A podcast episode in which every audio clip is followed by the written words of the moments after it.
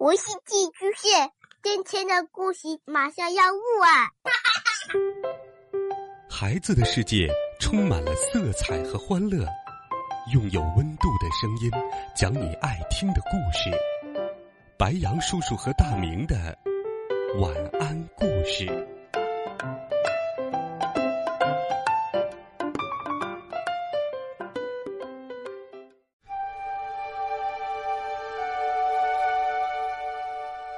小朋友们，晚上好！欢迎收听白羊叔叔讲故事。今天，白羊叔叔要给你讲一个非常好听又非常温暖的绘本故事。这本故事是二零一九年凯迪克金奖作品。你见过灯塔吗？在大海上，灯塔指引着船只的航向。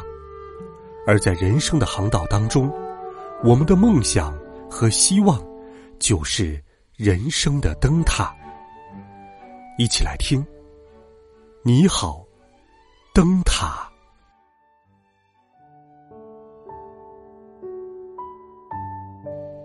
在遥远的天边，有一座很小的岛。岛上礁石的最高处，伫立着一座灯塔。他恒久的站在那里，面向大海，放射光芒，为过往的航船指引方向。从黄昏到黎明，灯塔放射出一束束光芒，好像在对过往的船只说着：“你好，你好，你好。”汽船。鸣响了汽笛，同样在回应着灯塔。你好，灯塔。这一天，新来的守塔人接替年迈的守塔人，继续守护灯塔。他擦亮灯塔的透镜，注满灯油，修剪燃过的灯芯。夜晚，他按时上好发条，保证。塔灯旋转。白天，他为圆形的房间刷上新油漆，如海水般深绿的油漆。他记下灯塔日志，穿针引线，聆听四面八方的风声。春天的大海上，风深深的吸了一口气，吹呀，吹呀。灯塔依旧向过往的船只，甚至是海鸥，传递着问候：“你好，你好，你好。”守塔人烧好水，为自己沏上一杯茶，然后探身到窗子外，钓着鳕鱼。他哼着小曲儿，摆好餐具。多希望能有个人说说话。每隔几天，他给他写一封信，那是他的妻子，让海浪带走。他守护塔灯，记下灯塔日记，等候着他妻子的回信。一天晚上，天色越来越暗，波浪滔滔，浪花四溅。灯塔放射着光芒，依旧发出着温暖的问候：“你好，你好，你好。”守塔人用望远镜眺望远方，只见灯塔勤务船来了，送来了灯油、面粉、猪肉，还有他的妻子。他领着妻子在灯塔里转了一大圈儿，参观了里面每个圆形的房间。他守护塔灯，记下灯塔日志，摆上两套餐具，他们都高兴极了。一天清晨，一切都消失在浓雾之中，大海上起雾了。必须敲响雾钟，提醒过往的航船。当，当，当，灯塔伫立在那里，为人们指引着正确的航向。这一天，在伸手不见五指的黑夜，海难发生了，一艘小船撞上了礁石，一刻都不能耽误。守塔人划着木船出发了。他将三名水手从深不可测、漆黑如墨的海水里拉上船。水手们得救了，他们向他表达着谢意。他继续守护塔灯，记下灯塔日志，也为水手们披上毯子。冬天的时候，海面结了一层厚厚的冰。灯塔依旧发出温暖的光芒，说着：“你好，你好，你好。”一天清晨，守塔人打起了喷嚏。黄昏时分，他已经病得下不了床了。他的妻子顿时里里外外忙个不停，沿着旋转楼梯跑上跑下，她。守护塔灯，给丈夫喂汤，铲除塔灯饰上的冰霜。她坐在丈夫身边，在灯塔日记上记录下她退烧的那一刻。天气转暖，守塔人的身体渐渐好转。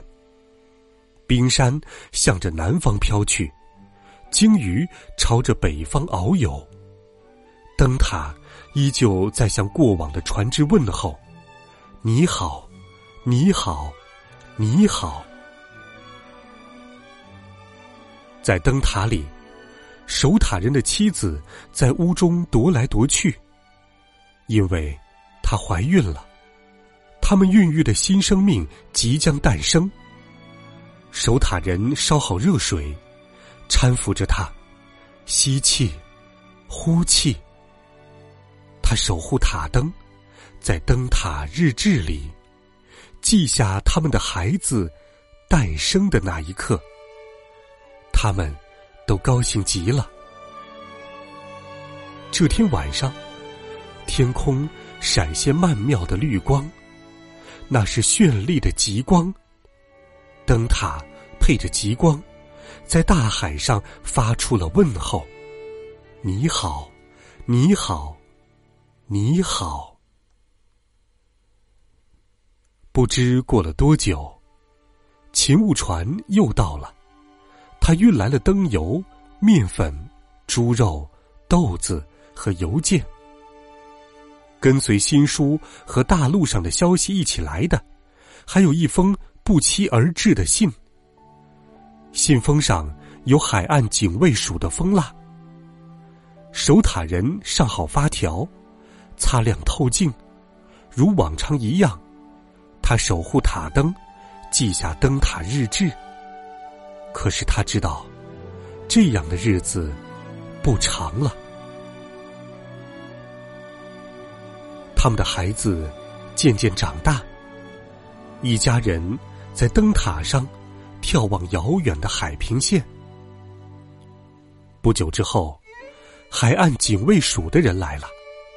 他们带来了新式塔灯，安装好运转塔灯的机器，不用再注满灯油，不用再修剪灯芯，守塔人的工作结束了。他登上旋转楼梯的最高处，合上了灯塔日志，永远的合上了。一家人整理好行装，放到小船上，与天上的海鸥。挥手告别，船离开了小岛，碎浪朵朵，他们举头回望。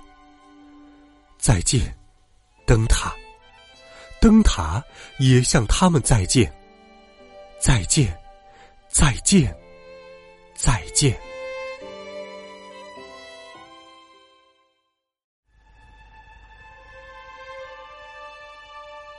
在遥远的天边。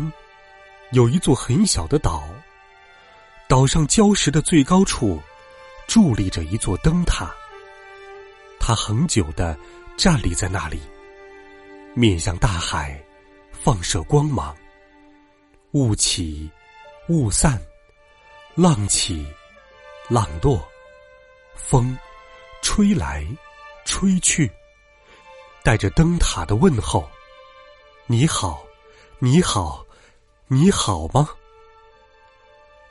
越过海浪，跨过海湾，陆地上有一束光芒，它仿佛在回答：“你好，你好，你好，你好，灯塔。”那束光，是原先灯塔守护人和他的妻子新的家。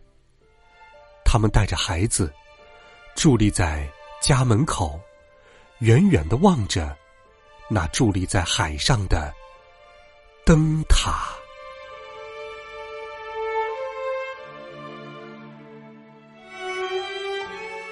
好了，孩子们，故事白杨叔叔就给你讲到这里。这是一个无论画风还是文字都富有诗意、唯美的好听故事。通过这个故事，白杨叔叔更想告诉孩子们。愿你心中有灯塔，未来有方向。欢迎你给白杨叔叔留言，告诉我你未来的梦想。微信搜索“白杨叔叔讲故事”，每天都会有好听的故事与你相伴，温暖讲述，为爱发声。我们明天见，晚安，好梦。